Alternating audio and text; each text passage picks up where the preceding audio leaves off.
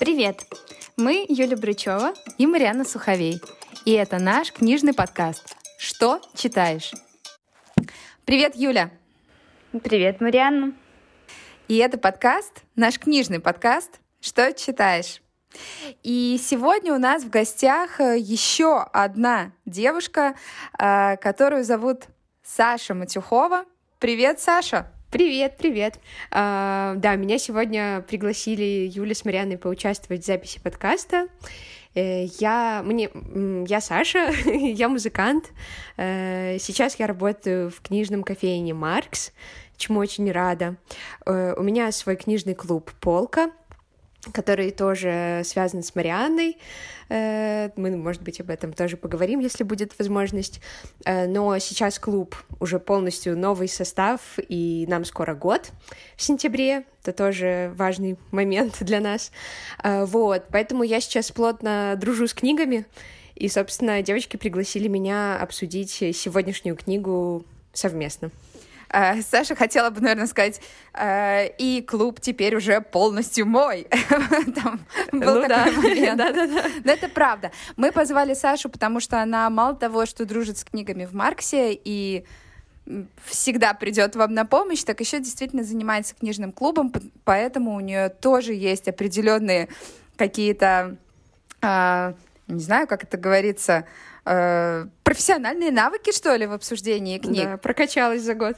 Да, вот мы сегодня и проверим. Ну, кроме того, у Саши очень приятный голос. Э, была у нее на концертах, когда э, Саша пела. Это просто очень приятно слушать. Так что привет, Саша. Рада тебе и всем твоим граням. Привет, да, спасибо. На самом на самом деле нам часто с Марианой говорили, что у нас похож голос mm-hmm. вот по телефону, если мы дома вместе поднимали, да, мы с Марианой сестры, кстати, вот, поэтому частенько говорили о том, что голос Ну, прикольно, проверим. Надеюсь, слушатели не запутаются. И я тоже закрою глаза и буду угадывать сейчас, кто говорит Марианна да, да. Тут все такие, так, э, вот с того, что вы сестры, надо было начинать. Начинается вот это вот все, кумовство, сватовство. Вы поэтому позвали ее в подкаст. Свою привели.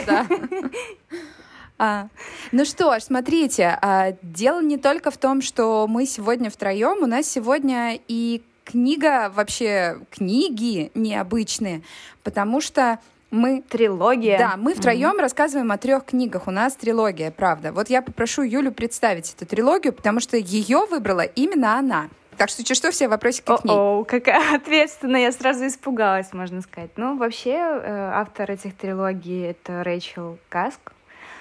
Эм, так, я не, не подготовилась, честно говоря, к такому ответу. Почему я выбрала именно трилогию? Потому что в итоге-то я прочитала одну книгу, да, но, честно сказать, мне прям дико интересно, что и в других двух книгах, да, то есть мне сегодня вот прям интересно было идти с вами на разговор и чуть-чуть забежать вперед, да, послушать, что там будет дальше, или это не дальше, а параллельно. Ну, в общем, короче, я предвкушаю. А с точки зрения э, самого автора, какого-то контекста книг мне сказать нечего. Я просто была у нас в магазине и посмотрела, что у нас есть на полках, и открывала разные книги и читала отрывки из них.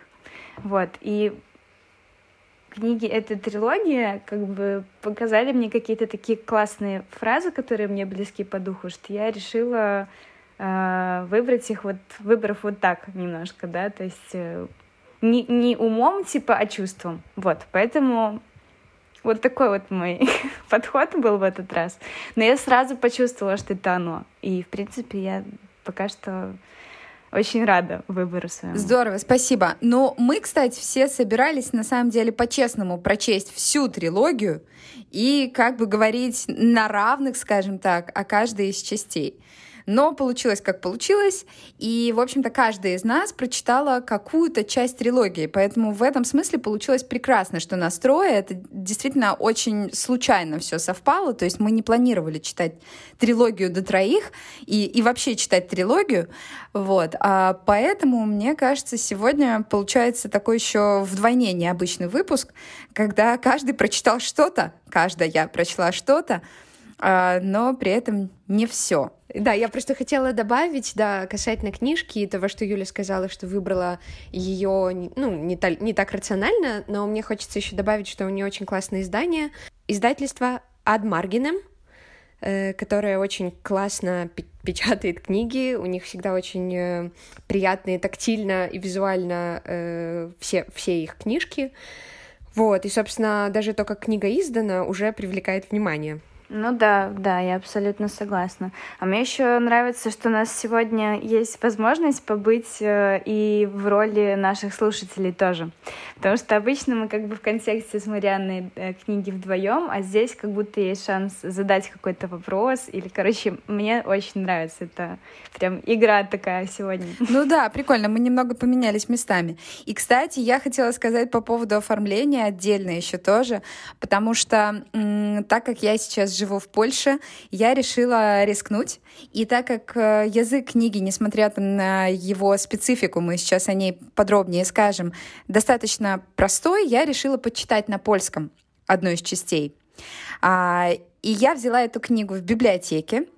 И надо вам сказать, что оформление очень сильно различается. И если бы на книгу на русском языке, я бы сразу запала в магазине, и я бы ее тоже наверняка бы выбрала, ну, по крайней мере, мне бы захотелось подержать ее в руках и полистать, то на книгу в польском магазине я бы вряд ли запала.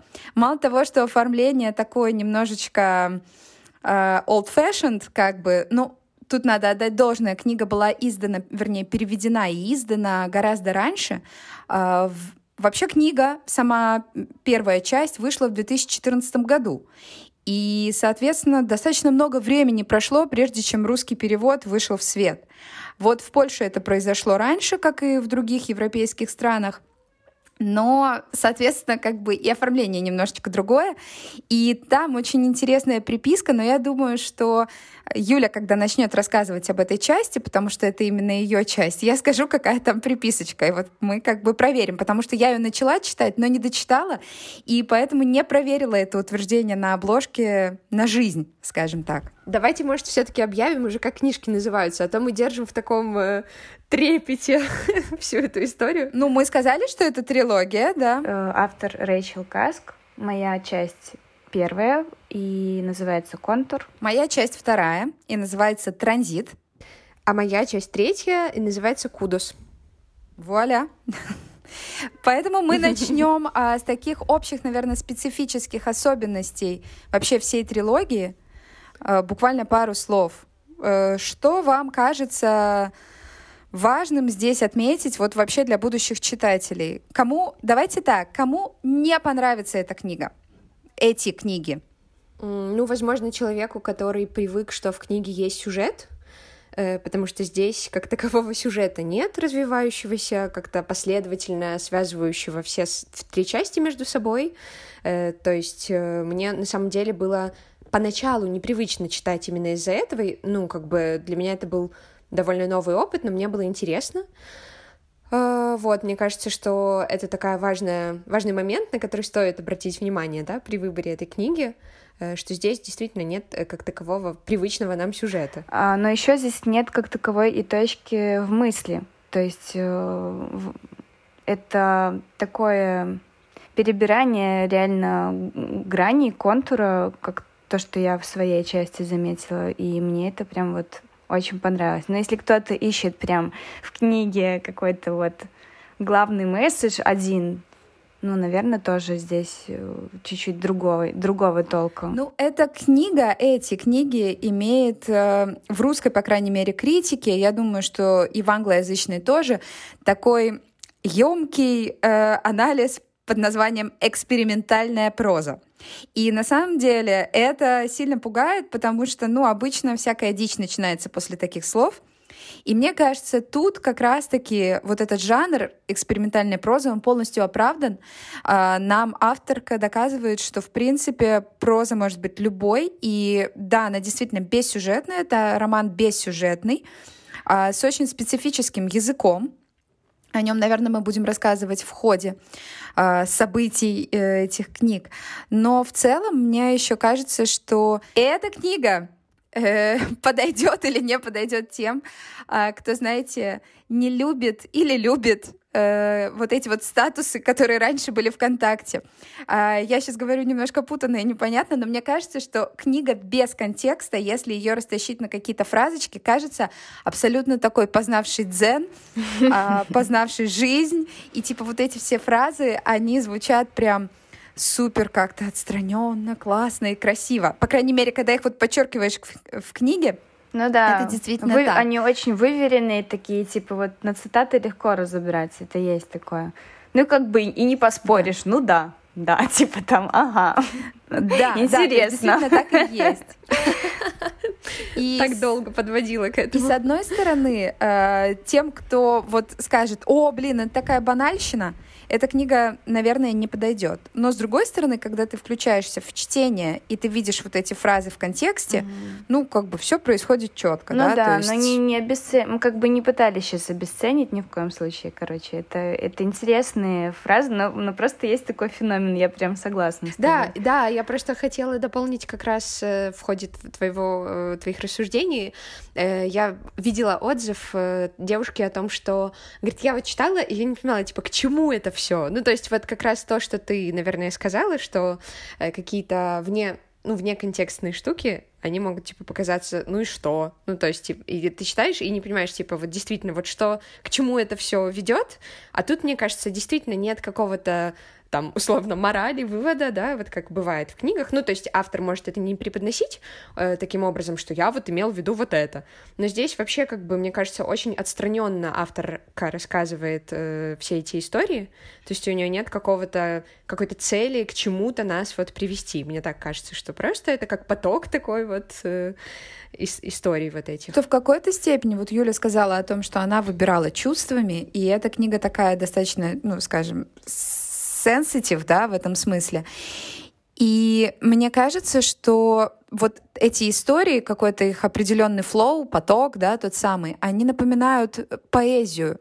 То есть, конечно, там нет какого-то поэтического ритма, там нет вообще никаких размеров, но смысл в том, что это действительно ни к чему не ведет. То есть вот вы когда читаете поэзию, вы просто переживаете вместе с автором. Ну, это состояние. Да. То же самое и здесь. И мне очень понравилось, что она словно говорит, что важно все. То есть она не выделяет что-то важное, как более важное, да, и может какие-то незначительные штуки в этом же потоке наделить как бы тоже большой достаточно значимости, раз она об этом пишет. Потому что книга-то небольшая, и, в принципе, то есть если бы она хотела только лишь поумничать как-то, да, и вот возвести как-то в ранг вот эти глубокие мысли, но она и простые штуки пишет между, между тем вот наравне. И мне кажется, в этом тоже очень много красоты, когда, ну, ты как бы берешь этот момент полностью, да, то есть какой-то такой... Короче, я очень много присутствия в моменте там словила, и мне это очень нравится по жизни, наверное. Так что прям присянули они меня тотально. Буду читать еще обе части обязательно. Хорошо, ну расскажи нам сначала тогда про первую часть. Давай напомним, как она называется еще раз. Первая часть называется у нас «Контур». Начинается она очень как бы резко, с разговора. И, по сути, вся она пронизана диалогами, да, разговорами. Точнее, если сказать, десятью такими разговорами с разными людьми или где-то с повторяющимся.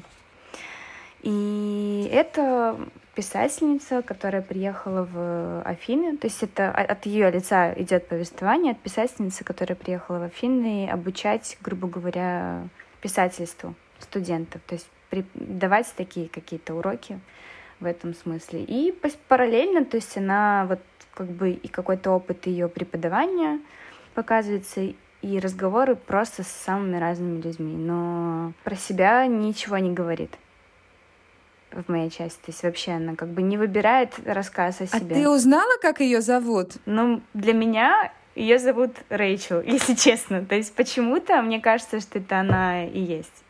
То есть вот как бы я даже не задалась этим вопросом, потому что мне показалось, что это настолько она, что как бы все так и воспринимается. Так ли это или ты нашла какой-то факт? В первой части нет упоминания имени вот этой якобы вымышленной писательницы. А, Саша, а у тебя в третьей части было? Нет, просто я точно так же, как и Юля, ловила себя на том, что, наверное, это как бы она себя отождествляет вот с рассказчицей, при том, что я тоже, когда немножко готовилась к нашей беседе, я и на обороте книги написано о том, что Рэйчел Каск, автор трилогии, вот, да, которую мы с вами читали, и автобиографических очерков, то есть у нее, я так понимаю, ну, большая часть ее прозы видимо, ну, связано с ней самой. Ну, то есть оно не навязчиво, но таким образом как бы вот она, наверное, все-таки от своего лица ведет этот рассказ, как мне кажется. Я так понимаю, ты не нашла тоже, да? Или все-таки именно во второй части? А я нашла в самом конце, мне кажется, второй части, да, там упоминается имя вот этой писательницы, потому что она во всех частях куда-то ездит и с кем-то разговаривает. Да, да, да. И да, вот да. она приезжает э, в один из домов, и там ее называют по имени, ее зовут, э, мне кажется, это вообще, наверное, в самом последнем рассказе уже они все немножко перемешались, но ее зовут Фэй. То есть ее зовут не Рэйчел, я, Да, а я Фэй. точно не, не встречала такого имени. Я тоже. Интересно, что она в Ну, середине вот. решила так это включить.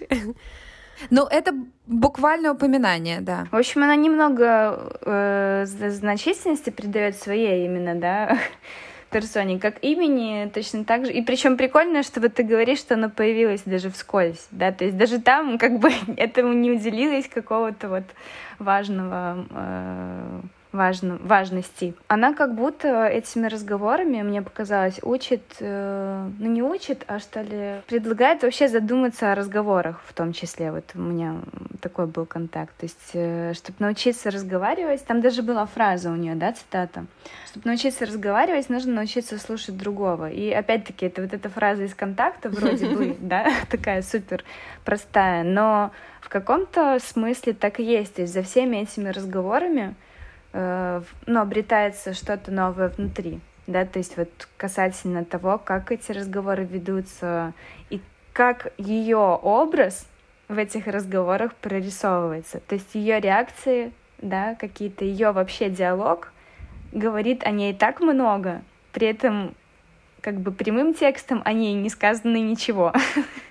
вот. И в этом смысле для меня показалось как раз красивым название «Контур», потому что книга как будто бы описывает вот этот вот контур ее ее фигуры, да, какой-то такой. Я просто хотела, как раз ты, Юля, затронула момент названия.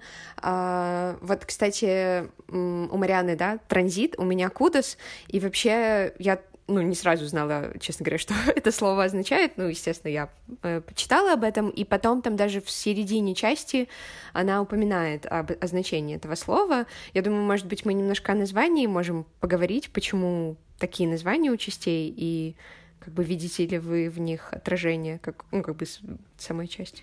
Но я предлагаю, что мы все-таки поговорим про название, но когда каждый говорит о своей части. Я вот хочу Юле задать вопрос. А, Там же энное количество новелл. Вот ты сказала, кажется, 10, да?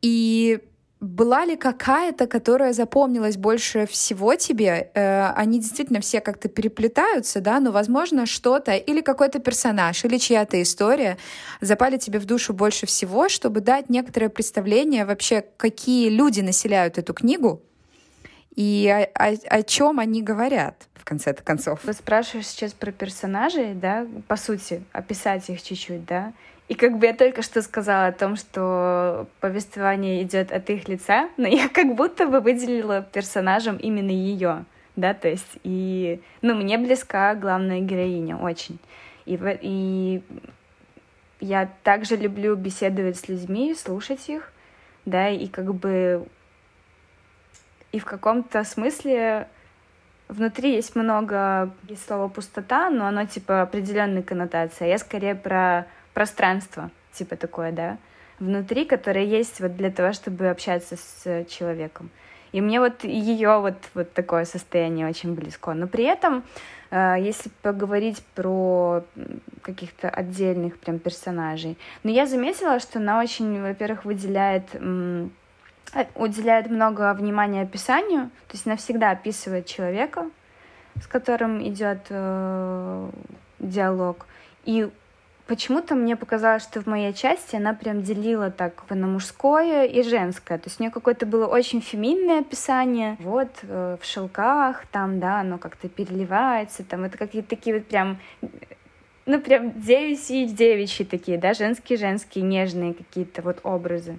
Ну, но мужчина э, вот не, не описывался как-то крас красивой стороны, хотя мужское тело как бы тоже может быть прекрасно, и в целом в мужской фигуре можно найти красоту, но она как будто немножко в оппозиции да, с э, ними. То есть чувствуется, что у нее вызывает мужская фигура неприязнь. Да, интересно, что у тебя так возникло, потому что мне как раз, если бы Мариана задала мне такой вопрос, как тебе, э, мне как раз запомнилась именно первая история в моей части, и именно та история, которую рассказывает мужчина, и мне как раз показалось, что она очень э, хорошо передала тот момент, когда, ну, знаете, вот эта вот э, социальная навязанная роль, что мужчина должен держать все в себе, ну, как бы это уже много об этом сказано, но вот как раз этот мужчина, он в процессе разговора раскрывается так, что он действительно всю жизнь э, как бы молчал, он все держал в себе, а вот сейчас случайной своей попутчице он рассказывает буквально,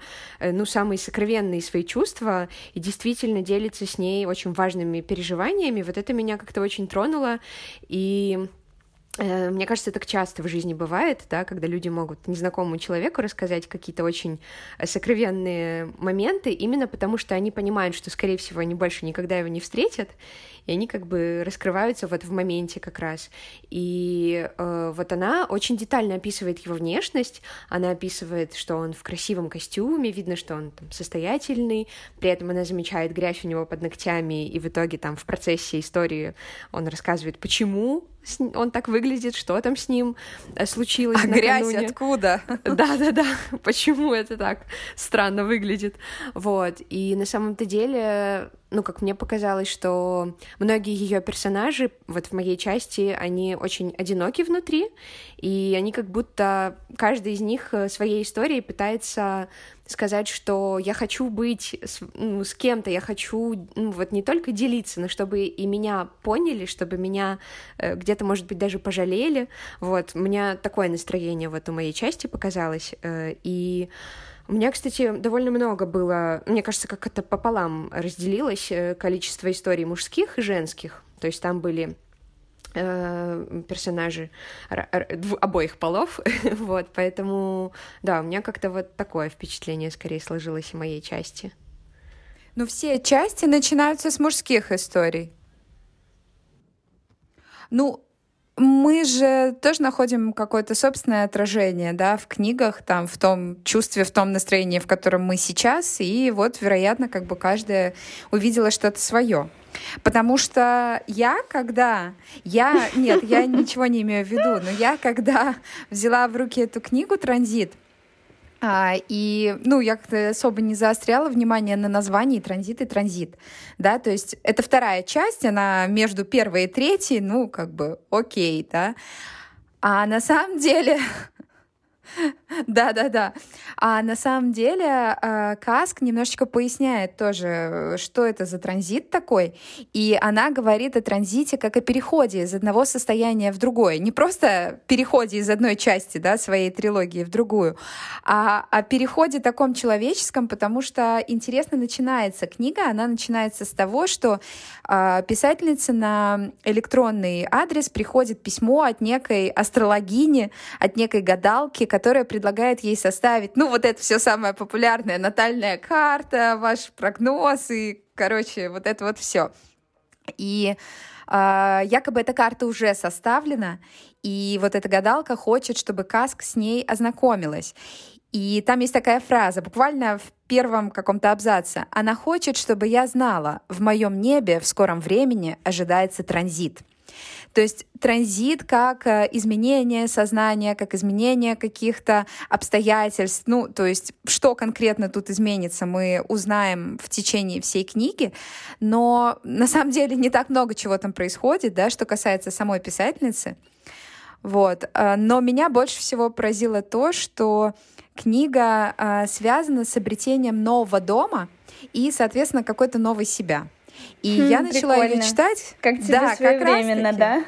Очень своевременно, то есть потому что это был период, когда мы искали а, постоянное жилье, когда мы были вот в этом всем процессе, да, когда ты думаешь, там, а что мне подходит, ну и на самом деле тебе как бы нет так много возможностей вообще думать о том, что тебе подходит, тебе нужно э, брать, что дают.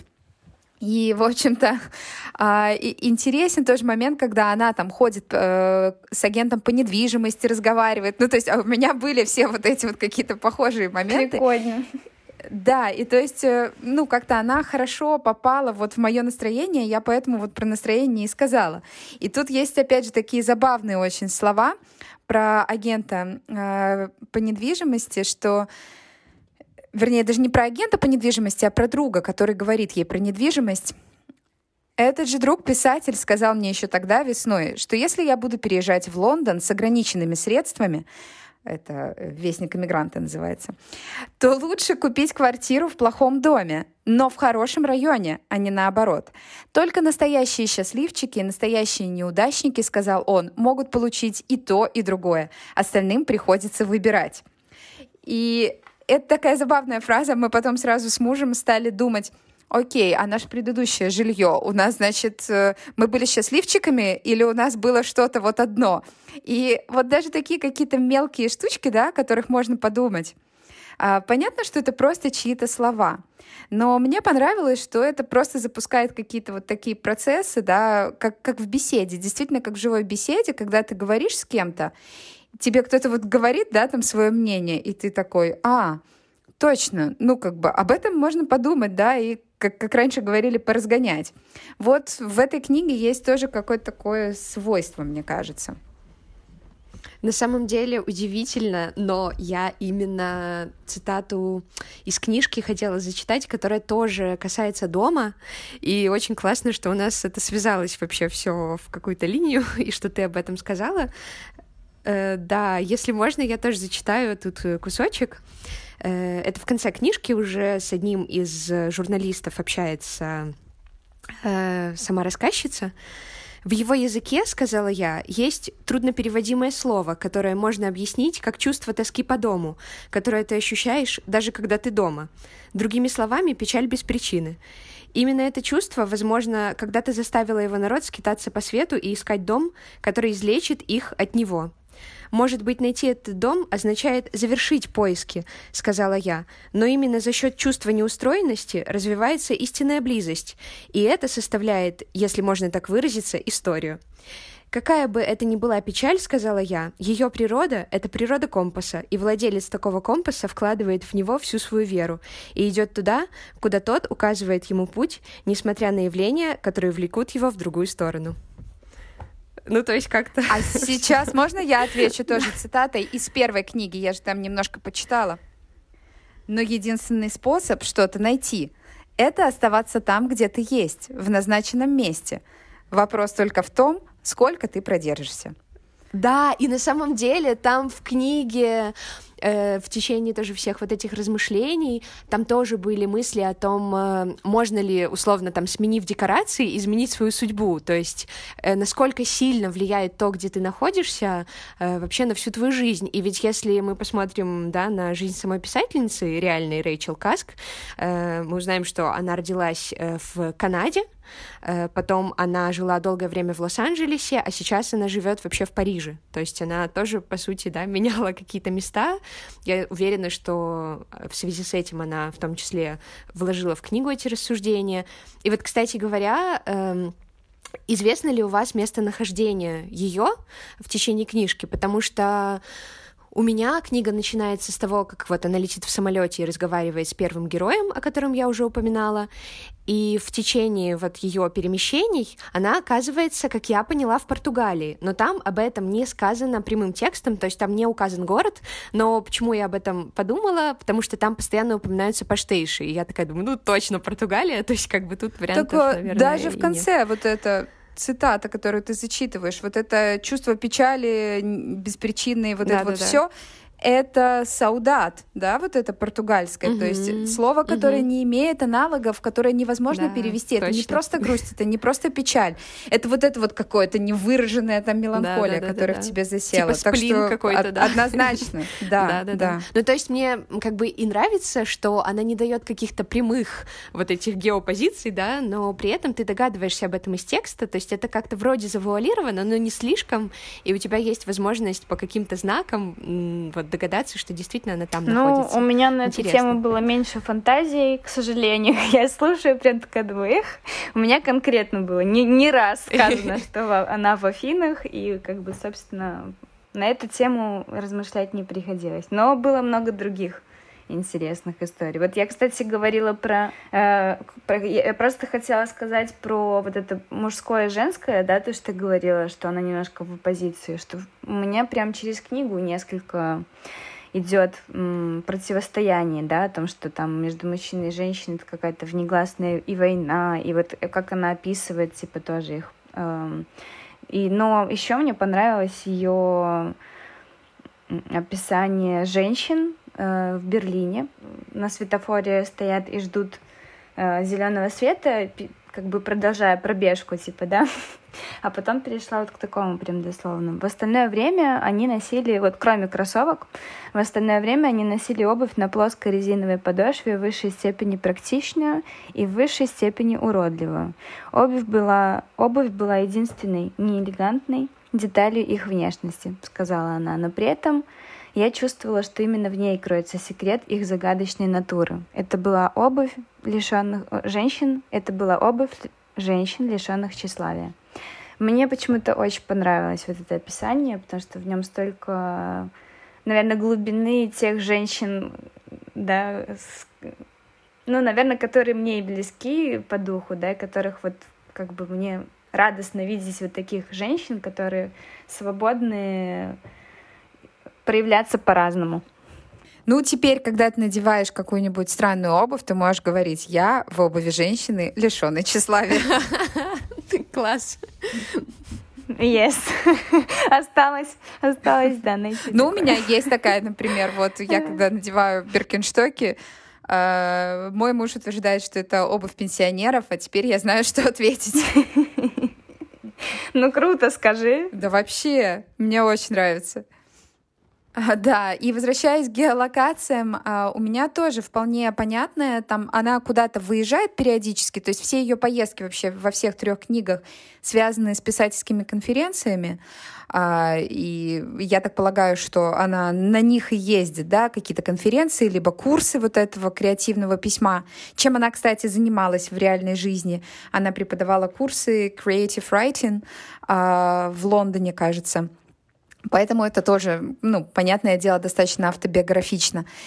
Но в целом у меня, несмотря на то, что книга называется «Транзит», она находится практически все время в одном и том же месте. Это место, ее дом в Лондоне. Притом это такой новообретенный дом, потому что она проходит через развод. И это действительно тоже факт, взятый из ее жизни, который она и в других каких-то нон-фикшн книгах э, разматывает, да, там и обсуждает. Она достаточно подробно об этом рассказывала. Разматывает а, узелки? Ну да, то есть она прям очень много э, в других книгах э, писала о природе вообще брака, э, возможности, да, там развода, вот этой вот любви до гроба и все такое. То есть, а в этих э, она тоже как бы говорит об этом, но не из личной призмы, как будто бы, да, через истории других. Вот. Хотя, как мы да, уже да, поняли... Да. Ну, просто я почему про узелки, про узелки почему сказала, потому что там прямо вот в книге у меня было, что она не раз говорила про нити и узелки. И я вот подумала, а вдруг у тебя там тоже было такое подмигивание, и подмигнула. Угу. Угу. А, ну да, и, в общем-то, она э, переезжает из своего какого-то большого красивого дома в Лондоне, где они жили вместе с мужем и с двумя детьми. А в книге это двое сыновей. На самом же деле у Рэйчел Каск двое дочерей. Вот, то есть э, такие, да, интересные совпадения, но как бы не совпадение. А, и она переезжает в другой дом, вот она его покупает, то есть оттуда вот этот агент по недвижимости, да, и какие-то вообще все эти махинации вначале возникают. С этим домом, с этой э, большой квартирой, которую она покупает, связана там определенная такая тоже история на протяжении всей книги, потому что там не очень приятные соседи, и вот взаимодействие с ними — это тоже отдельный пласт вообще книги.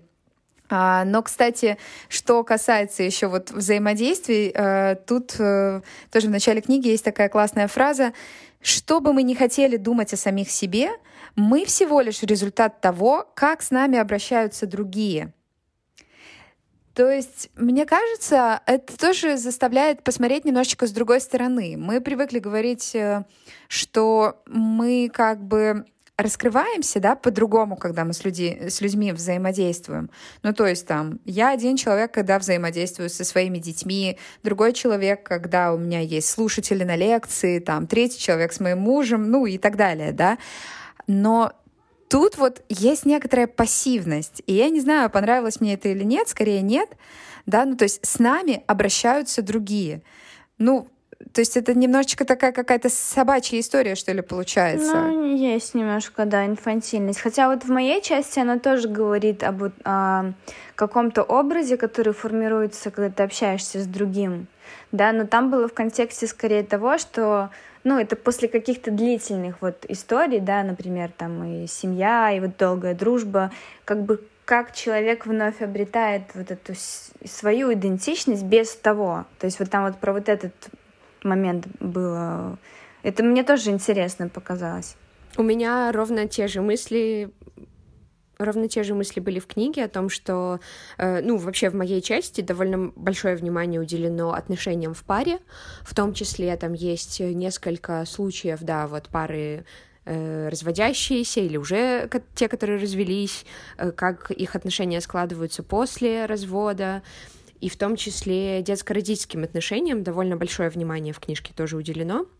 И вот как раз там тоже была вот эта мысль о том, что насколько ты вообще можешь э, хорошо себя чувствовать, понимать, кто ты есть, если ты находишься вот в длительных отношениях.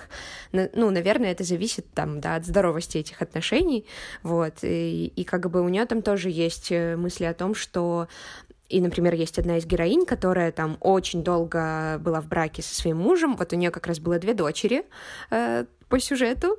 Возможно, это тоже отчасти там какие-то автобиографичные будут штуки в этой именно истории. И она тоже говорит о том, что оказалось, что на самом деле это такой еще токсик, этот ее муж оказался, что там всю жизнь э, ее сестра ей завидовала, вот этой э, героине, а оказалось, что там все на самом-то деле очень-очень нехорошо. Вот. И то есть как бы, что всю жизнь она, можно сказать, делала вид, что как бы все классно, но на самом-то деле внутри все разваливалось привело как раз к тому, что они расстались. Вот. Ну, в общем, как-то да, это у нее такой красной нитью, я так понимаю, проходит через э, три части, видимо вот эти Да, у меня в части тоже много, где она встречается и со своим бывшим, причем в самом начале книги, с человеком, с которым они достаточно длительное время прожили, и она его так очень некрасиво оставила когда-то, и они уже на тот момент оба родители своих детей, да, и вот они тоже обсуждают и родительство, и какие-то вот эти вопросики из прошлого. Вот. А, есть чужие истории, где действительно тоже люди разводятся или уже развелись, и, соответственно, они в новой паре, но, кажется, не достигают какого-то нужного катарсиса, да, которого они ищут. А у вас в книге сильно ли затрагивается вообще тема писательства? Есть ли там об этом какие-то размышления?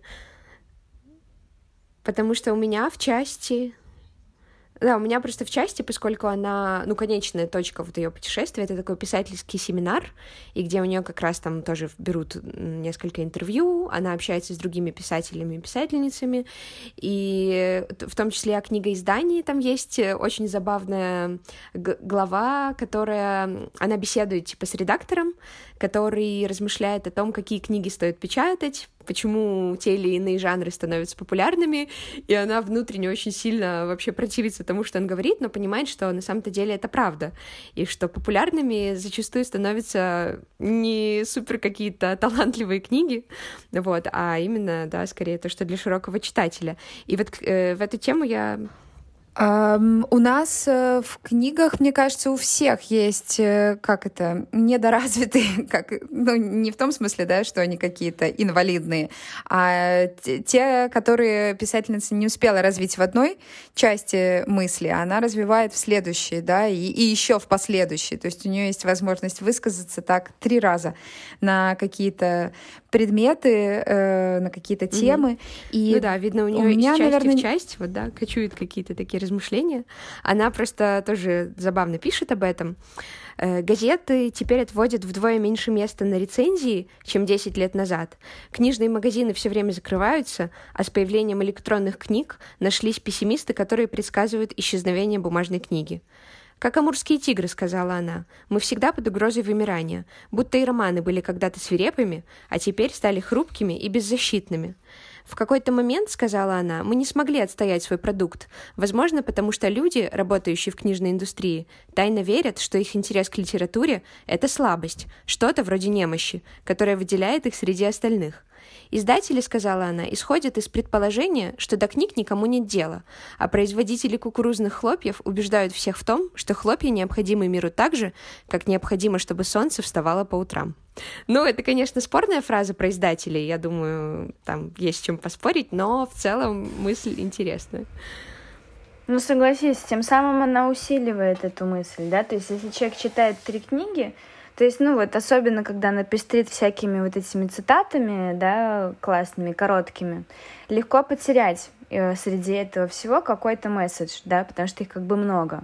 Но когда они повторяются и во второй, и в третьей части, то она как бы доразвивая их там, усиливает важность. Так что все-таки у нее... Да, для мальчиков на последней партии такое. Мальчики на последней партии. Повторяю еще раз. Да-да-да. А теперь для тех, кто не понял. Да. А, и на самом деле, мне кажется, персонажи, э, хоть все очень разные, они все равно очень похожи, потому что все равно она говорит с какими-то плюс-минус, да, людьми одного социального класса, э, каких-то убеждений, опять же. Но у меня складывалось такое впечатление, и когда я немножко почитала первую часть, и когда я уже залипла на своей второй части «Транзит», у меня очень часто было ощущение того, что а это вообще все реально. Ну, то есть она строит вот эти декорации абсолютно реальные истории. Я поехала туда-то, встретила того-то, поговорила с ним о том-то, да, там, или он мне сам все вывалил, рассказал. Но в целом иногда создается впечатление, что это абсолютно придуманные истории. Ну, и вот это вот какая-то, ну, я не знаю, граничащая такая и реальность с реальностью, она порой очень затягивает. И мне даже в этом смысле очень понравилась одна из глав, одна из, можно даже сказать, подчастей, да, потому что это все отдельные истории, а, о девушке, которая занимается как раз-таки письмом. Она вроде как студентка, хотя уже такая ну, относительно великовозрастная студентка, то есть ей там около 40, да, то есть это не какая-то юная совсем особа. А она приходит э, каск домой, вот в этот дом, который еще там ремонтируют, э, опять же там свои особенности, но это уже вы прочтете, я думаю. А, и она рассказывает ей свою историю, да, почему вот у нее не получается с писательством. Мол, я все время пытаюсь э, писать, но как бы я не могу сложить историю воедино. И дальше она разматывает, почему это так происходит. И она рассказывает историю э, американского художника, вот эта э, девушка-писательница, ну, а будущая писательница, она еще и фотограф, поэтому она увлекается искусством, и она рассказывает историю американского художника по имени Марсден Хартли. Ну, я тут на всякий случай скажу, что э, я искусствовед, если вдруг вы слушаете наш подкаст недавно, и я вроде как должна быть в курсе всяких художников. И вот, когда я увидела это имя, я подумала, что это вообще за художник? Ну, то есть я никогда даже не слышала о нем. То есть это не то, чтобы, да, я вообще как бы не представляла, кто это такой. И тут у меня начали вот еще больше роиться эти мысли о том, что может, это все вымышленное. То есть эта девушка а, рассказывает э, полностью историю этого Марсдена Хартли, то есть, э, что это был за художник, что он писал, а, какие у него были какие-то контекстуальные обстоятельства его работ, да, там, как он был одинок. Ну, в общем, рассказывает про него, при этом она рассказывает это еще и про себя, ну, скажем, связывая персоналию художника со своей собственной.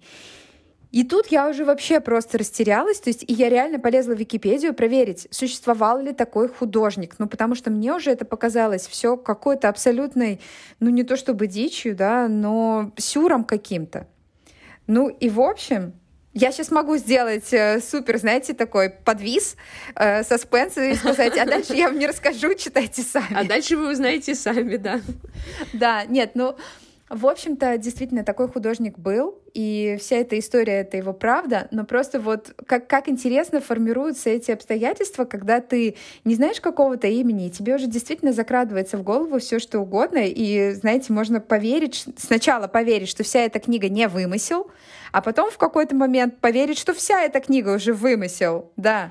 Блин, ну это так похоже на жизнь тоже, если честно. Я не знаю, как у вас, у меня вот особенно последнюю неделю какое-то такое внутри переосмысление всего идет. И у меня как раз-таки бывают похожие э, состояния, потому что так, это все очень серьезно, типа, и важно сейчас в жизни, а потом в секунду поверить, что все вообще не имеет значения. То есть это прикольное состояние. И классно, что книга как бы, да, тоже приглашает так подумать. Мне кажется, помыслить. что вообще, не знаю, как у вас, у меня бывает такое ощущение, когда ты идешь по улице, ну, особенно, наверное, это для меня сейчас, да, вот такая какая-то важная э, заметка, потому что я, да, нахожусь э, в непривычной для меня пока еще обстановке, не до конца привычной, когда ты иногда смотришь вокруг и думаешь, то есть, а я действительно здесь? Ну, то есть, и действительно так можно жить, и действительно можно видеть вот это вот все, а не вот все, что было до этого. И вот герои этой книги, мне кажется, тоже часто каким-то образом, ну не то чтобы задают себе такой осмысленный вопрос, но оказываются в похожем контексте. И я недавно прочла такую интересную мысль о том, что только зрелый внутри человек, ну то есть уже не инфантил абсолютно, может отличить э, реальность от э, того, что происходит у него в голове. Ну, то есть звучит вроде как очевидно, но согласитесь, что очень часто люди, слыша какие-то новости или там чьи-то истории, или даже думая о своих собственных переживаниях и событиях, они додумывают что-то. И это вообще самая большая проблема. То есть люди создают новую реальность ну, в да. голове. Да. И в общении, и, и вообще, да. На самом деле, как бы mm-hmm. вот этих зрелых людей, которые готовы сказать, так, вот это факт, раз, два и три, вот это действительно произошло, а все остальное это я себе придумал или придумала. Их очень немного. И многие из этих людей думают, что жизнь происходит каким-то абсолютно другим образом, вот так, как у них в голове, да, а не так, как это происходит на самом деле. Это не хорошо и не плохо, ну, то есть ситуации-то бывают разные, но это то, что происходит со всеми персонажами, не знаю, героями, да просто обитателями. Вот моей книги так точно, мне кажется, ваших тоже. Да мне кажется, это как бы и в жизни есть такие процессы, да, то есть в той или иной степени мы все как бы видим как-то жизнь по-своему из своих э, сложившихся там паттернов, да, набора. И мне кажется, не останавливаться пробовать видеть мир по-разному, по-другому. Вот как бы это прикольно. По сути, есть у каждого человека тенденция остановиться и видеть мир только вот так. И все. Да, я вот, кстати, еще э, в процессе того, как Мариана говорила, почему-то э, вспомнила о том, что я не рассказала о названии своей части слова кудас, да, что вообще оно означает. Э, это от английского ну, это английское, собственное слово, которое означает почет, слава. Э, и в целом я так поняла, что это сленговое даже больше слово, но в книге упоминалось о том, что это еще из латинского, в принципе, языка пришло. Вот я хотела спросить, то есть да, что да, похоже да, да, на латынь что скорее, чем английский. Латынь, конечно, дело в том, что в, в латыни это означало типа лавровый венец, ну как признак, да, славы, признания какого-то, вот, то есть лавры по сути, то есть дословно это лавры, э, но в английское оно просто перекочевало уже потом и стало таким действительно более сленговым словом, означающим, да, типа успех и признание. Вот, поэтому тоже интересно, и в связи с этим как раз интересно, что она последнюю часть так назвала, э, и по аналогии мне, честно говоря, даже вспомнилась трилогия Това Дитловсон, которая называется «Детство, юность, зависимость», то есть последнее название последней части, оно как будто такое очень весомое и какое-то, ну, как будто к чему-то должно что ли, привести. Не знаю, но у меня не было такого ощущения по этой книжке, потому что, в принципе, часть заканчивается довольно ну, то есть там нет какого-то четкого окончания, что вот, типа, история закончилась. Э, вот, поэтому, ну, интересно, почему такое название она решила дать этой части. Вот, это еще как бы такая почва для размышлений в том числе. Э, кстати, слово кудос греческого происхождения. А, греческого, даже не латынь, да? Угу. Да, даже не латынь. Ну, я как этот лингвист в прошлом решила все-таки проверить. Вот, э, странное слово. Слушай, ну в книге она тоже упоминается, но почему-то вот у меня казалось, что латынь, ну да, ну греческий, типа, да, лавры. Логично. Все же оттуда. А... Ну вот э, было ли у тебя такое ощущение, как у Юли, о том, что э, как будто она к мужчинам относится как-то, ну, иначе, то есть э, и в целом, я так понимаю, у тебя там тоже и мужские, и женские истории в части есть, правильно? А, да, у меня есть, естественно, и мужские, и женские персонажи, притом есть э, э, мужчины э, разные, да, там есть те, кто в отношениях с женщинами, есть те, кто в отношениях с мужчинами, и, соответственно, они проявляются тоже все по-разному. А, но я бы не сказала, что есть какое-то отличие между мужской и женской философия, потому что персонажи все очень разные. Ну, знаете, это как вот глупо говорить, что там э, вот такие-то люди глупые, а вот такие-то умные. Ну, соответственно, точно так же невозможно сказать, что все мужчины козлы, да, а женщины какие-то распрекрасные, либо наоборот. То есть там есть женские персонажи абсолютно ужасные. Там это, допустим, ее соседка снизу, которая полностью вообще портит ей жизнь, портит ее окружающим, э, клевещет всячески э, на саму главную героиню. То есть, ну, абсолютно неприятнейший персонаж, с которым в жизни реально не хочется встретиться и каким-то образом взаимодействовать. И это женщина. Хотя у нее есть муж, и как бы муж вот так не проявляется. При этом есть какие-то друзья ее мужчины, которые а, допустим, да, там в очень странных каких-то отношениях состоят, и они, опять же, ну, ведут себя, я бы не сказала агрессивно, но каким-то образом сложно. То есть э, последняя новелла, она посвящена как раз-таки таким вот отношениям уже после развода, новым отношениям, как вот люди взаимодействуют с чужими детьми, скажем так, э, как люди взаимодействуют э, с деньгами, потому что в основном все эти персонажи — это достаточно обеспеченные люди, а, которые в целом ни в чем себе не отказывают и празднуют жизнь, и вообще насколько это им помогает. Ну, то есть, а в деньгах ли счастье такой небольшой, да, над вопросик. Вот. Эм, я бы не сказала, что к мужчинам есть какое-то там предвзятое отношение, либо к женщинам. А, мне показалось, что как раз-таки все достаточно уравновешено в этом смысле. Есть как приятные мужские персонажи вполне. То есть мне, допустим, очень импонирует там один из мужских персонажей, с которым она идет на свидание. И он тоже там ей рассказывает о себе. А, при этом он понимает все какие-то свои плюсы и минусы, и так их очень спокойно анализирует, но мы так и не узнаем вообще, привели ли их отношения к чему-либо. Вот. Ну, как-то так, мне кажется. Но э, что касается вот этого Да, то есть что касается вот этого вопроса, у меня еще есть э, мой, э, как это, козырь в кармане. Это про ту самую приписочку, которая была на польской версии контура. Кстати, да, расскажи, что за она. А, ну, смотрите, по-английски э, книга называется Outline. Outline — это как контур, как рельеф, как контуры, да, то есть по-русски мы, в принципе, можем перевести немножечко по-разному, но вот хорошо все-таки выбрали вариант контур по-польски э, книга называется «Контуры», во-первых, во множественном числе. И тут сразу уже, да, чувствуется какой-то подвох. А во-вторых, там есть приписочка э, такая прямо на обложке. Возможно ли дружба между мужчиной и женщиной? Э. И я такая, что? В смысле? То есть вы хотите сказать, что это книга об этом? О, да. И это просто, ну, простите, Прости, как бы просто... заливает, сами понимаете, чем всю работу писательницы. Ну да, это очень странная приписка. Ну, честно говоря, это очень смешно. Я, собственно, и рассмеялась поэтому, потому что ну, мне...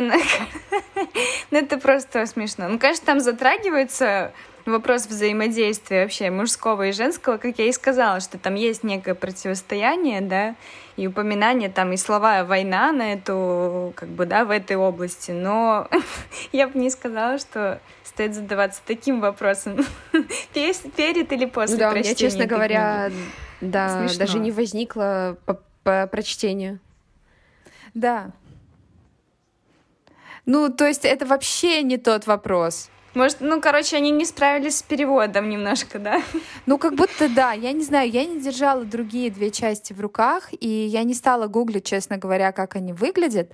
Вот. А, кстати, это можно сделать прямо сейчас, потому что, потому что это действительно интересно. Да. На самом деле, мне кажется, бывает и в русском книгоиздательстве полно таких вообще примеров.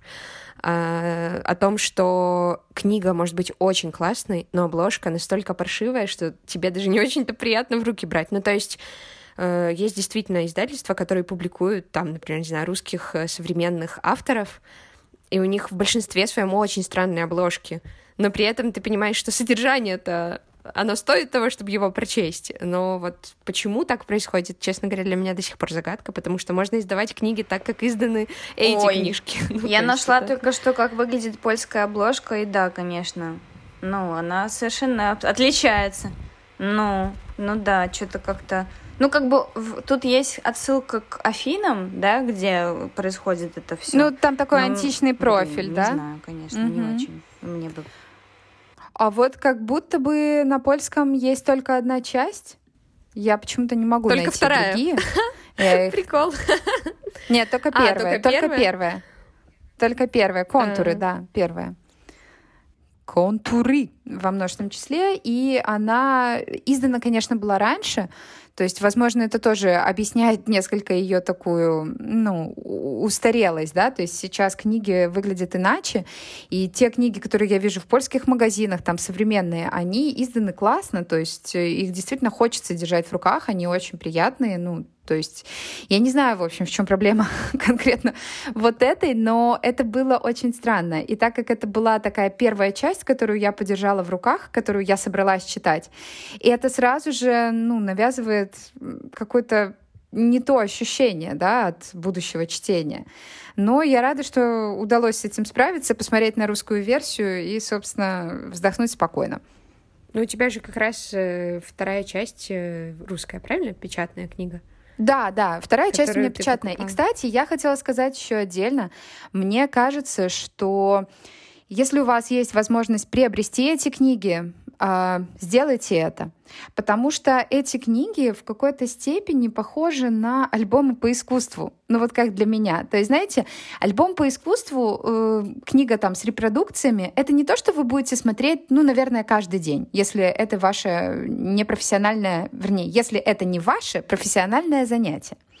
То есть вы, скорее всего, будете держать их на красивом столике или в каком-то красивом углу и иногда открывать и листать для вдохновения. И мне кажется, вот эти книги, они примерно такую же ценность могут нести впоследствии, но только надо их прочесть. Сначала надо их прочесть, да. Вот, ну, в них хочется делать пометки, и действительно возвращаться к ним.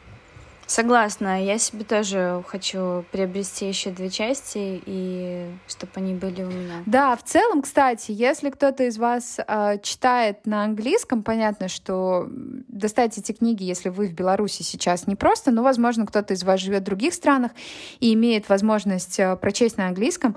Э, пишите нам, если вам это удастся, или если вы это уже делали, потому что я думаю, что Разница, опять же, да, в английской версии, там, в русской версии, в польской версии будет колоссальнейшая. А, я верю, что русский перевод и русская редактура действительно хороши, но я не держала в руках английскую версию и сказать не могу. Прикольно, у нее как раз была в первой части мысль о том, насколько язык э, диктует да, восприятие тоже. То есть там, блин, я, к сожалению, не не сохранила эту цитату, хотя очень обратила на нее внимание. И как раз-таки вот интересно, насколько будет отличаться книга в разном прочтении, ну, в разном переводе. То есть там она прям уделила. А во второй ну, части ладно, есть такой момент, а, когда у нее работают, э, у писательницы работают э, рабочие, уж простите за такую тавтологию, а, они выходцы из э, Восточной Европы, э, такие братья-славяне, короче. А один из них албанец, а другой поляк. И они работают на нее, чинят ей дом, то есть, ну, там вообще его приводят в порядок. И вот этот вот поляк, он очень страдает, что он одинок, вся его семья осталась в Польше. С ним, кстати, тоже связана отдельная история про дом, такой очень необычный дом, и Посмотрите, кстати, загуглите, как выглядит дом нынешний. А, хотя, может, она уже успела поменять его. Рэйчел Каск. И это тоже крышесносно, потому что это абсолютно какое-то модерновое здание посреди леса. Но, возвращаясь к этой истории, а, вот этот поляк, когда работает, он почти не говорит по-английски, а, плохо говорит, он видит у нее на полке книжку на польском языке. И он ей показывает и говорит, что так вы говорите по-польски, по-польски, а она говорит, нет, я не говорю по-польски, это моя книга на польском.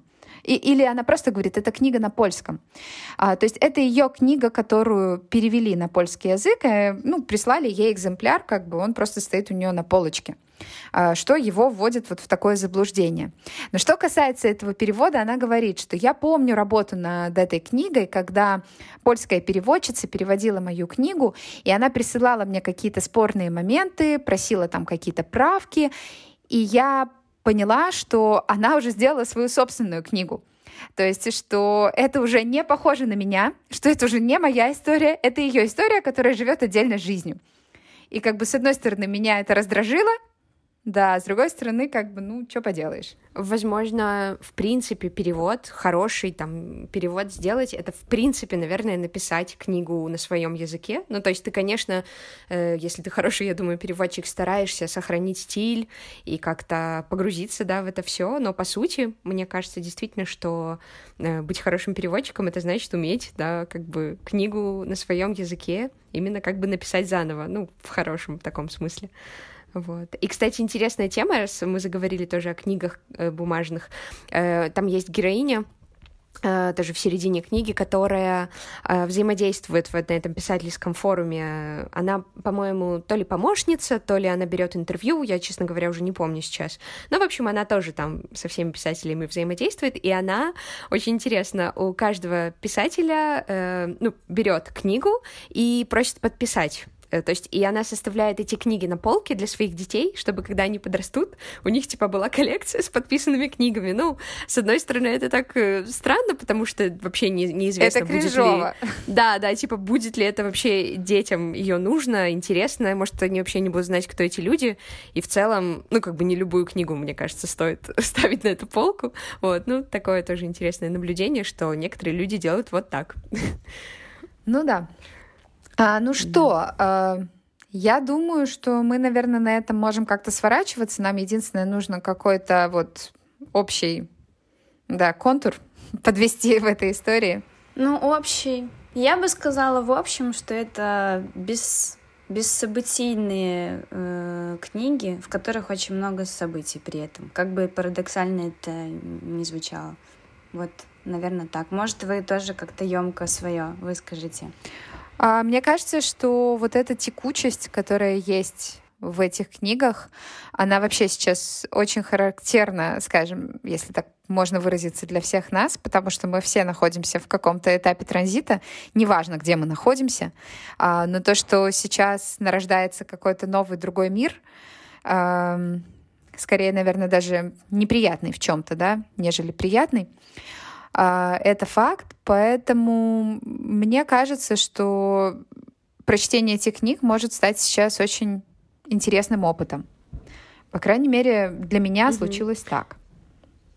Э, мне кажется, что моя часть как будто подводит итог некий, хотя, опять-таки, я говорила о том, что у меня нет ощущения того, что вот в конце поставлена жирная точка, история на этом заканчивается, то есть есть пространство для э, мыслей о том, что же было дальше с каждым из этих героев.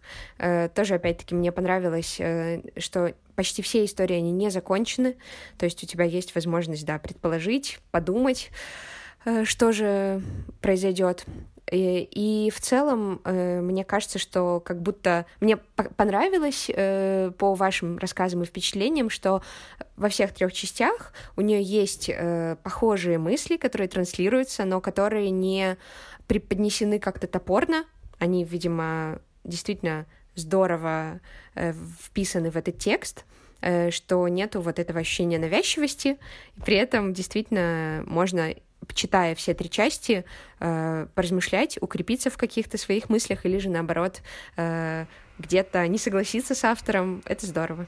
У меня вопрос еще к вам есть. Вы считаете, что это все-таки прорыв литературный, вот такой слог, или провал, вот по ощущениям? Ну, я могу сказать, что, ну, как бы мне книга понравилась, но мне не было такого ощущения, что вау, вот это, конечно, круто написано. Ну, то есть мне понравилось, не скажу, да, что какой-то для меня это прям супер глубокое впечатление, но также, ну, провалом точно не назову, конечно же. Я тоже не назову эти книги ни тем, ни другим. А, это однозначно не провал. А, это скорее в сторону прорыва, да, что ты смотришь. Ну, к тому же мы знаем, что она получала достаточное количество премий за многие свои работы, каск вообще. И но мне просто кажется, что для меня лично это не прорыв. Потому что, несмотря на то, что мне понравилось, это не то э, качество, скажем, языка, которое приводит меня в какое-то такое, ну вот, это приятное возбуждение от книги, да, то есть мне в этом смысле гораздо больше нравится та же Салли Руни, о которой мы говорили в предыдущем эпизоде. То есть вот это, это просто больше мой автор, да, а, угу да, у меня примерно те же. Как-то так. Я, эм, скажем так, когда читала, чувствовала, что мне такой слог близок по жизни, скажем так, да, от этого мне было комфортно ее читать, и как бы какой-то схожий вайп я ловила. Вот. Но, э, скажем, развитие, типа большого расширения, э, мне книга не принесла. То есть я люблю, когда я читаю, и типа что-то вау такое Э, выход из своего представления о мире происходит. А тут как бы, ну, скорее просто я получала удовольствие такое, не восторг, а просто вот приятно, хорошо проводила время и задумывалась над какими-то над какими-то темами, но в целом это была такая своя среда. Ну, это здорово, мне кажется, на самом деле мы читаем очень разных авторов, авторок, э, то есть даже внутри там одной, скажем, гендерно выделенной группы, они все очень разнятся. А если сравнивать с тем же Франзеном, ну, это вообще разные полюса. То есть тут не скажешь, это небо и земля, да, потому что никто не лучше, никто не хуже, просто это абсолютно разное качество и свойства даже, даже не качество, а свойства письма. И я так понимаю, разное использование просто языка. Да. Ну, то есть это абсолютно. по-разному совершенно. Абсолютно. Угу. А, на этой ноте, а, я думаю, будем заканчивать. Э, и хотела сказать, я желаю всем приятной субботы, но я вам желаю приятной субботы, а нашим слушателям... Да. А, я желаю... Да, любого из ней. Я желаю все-таки а, подержать эти книги в руках, э, примерить их на себя, хотя бы какую-то из частей. Э, вы можете начать с любой, не обязательно начинать с первой, несмотря на то, что она э, созвучна с названием всей трилогии и вроде как кажется самой важной, да, но мне кажется, любая из них ничуть не менее важна, как мы уже тут э, много раз отметили, и можно начать с любой. Более того, и каждая книга может быть начата в любой момент. Также и главы внутри книг тоже могут читаться, мне кажется, рандомно. Да, и я хочу сказать спасибо Саше, которая согласилась сегодня э, поговорить с нами, которая согласилась э, прочесть одну из частей, хотя мне кажется, что это чтение, несмотря на то, что Саша э, так положительно его восприняла, оно немного не про Сашу в том смысле, что вы там с книжным клубом читаете больше классики, да, там каких-то таких. Ну, на самом деле классики у нас давно, давно не было, мы просто скажем, ну, мне нравится в нашем клубе то, что у нас нет какой-то приверженности одной э, стилистике или жанру, или там исключительно женским или мужским авторам. Вот, то есть мы читаем разное, мы читаем белорусскую литературу, русскую, зарубежную, разную. Да, я согласна, что для меня это э, довольно новый опыт. Мне было интересно его воспринять. Спасибо, что пригласили как раз э, к себе в выпуск. Да, и... Ура! А я хочу пригласить еще к нам с тобой, Сашка, в гости. Приходите, те, кто остался сейчас в Минске, в Беларуси, пообщаться и о книгах, и посмотреть их. Попробуем заказать, может быть, к выпуску эти. Ну и вообще просто как бы приятно видеть вас живыми. Да-да, приходите обязательно э, поговорим, обнимемся и поделитесь, может быть, своими впечатлениями о выпуске. Будет здорово. Ну и на всякий случай нужно сказать, приходите в Маркс. Э, если вы Маркс, вдруг не поняли, да, да, ну, откуда, да откуда конечно. что, то приходите в Маркс, э, в прекрасное место в Минске, по которому действительно, да, действительно многие скучают, э, как, как выясняется. Да. А... Карла Маркса 11. Да, и, ребята, э, нам нужны ваши положительные отзывы, нам нужны ваши высокие оценки, раз уж вы нас слушаете. Нам нужны ваши подписки, поэтому, пожалуйста, не забывайте подписаться на подкаст на той платформе, где вы нас слушаете, чтобы вам сразу же первым делом дзинкнуло и пришло уведомление о том, что новый выпуск уже готов. А, он будет готов уже скоро. А, поэтому давайте-ка присоединяйтесь. А, в общем-то, не жалейте хороших, приятных слов, отмечайте нас в сторис, потому что иначе о нас почти никто не узнает. А вам это надо? Ну, нам не надо. Поэтому, пожалуйста, рассказывайте о нас почаще. Нам это крайне приятно. Поддерживаю. И про Маркс тоже делитесь со своими друзьями, знакомыми. Оказывается, в Минске есть люди, которые еще не знают о нашем книжном кофейне. Э, это удивительно, но в то же время здорово. Я завидую тем людям, которые придут к нам впервые. У меня тут появился аккомпаниатор, да, так что, наверное, будем прощаться, девочки. Очень рада, что субботнее утро началось так. Спасибо. Все тогда. Пока. Спасибо. Всем пока. Ура. Ну все, на связи. А ты что читаешь?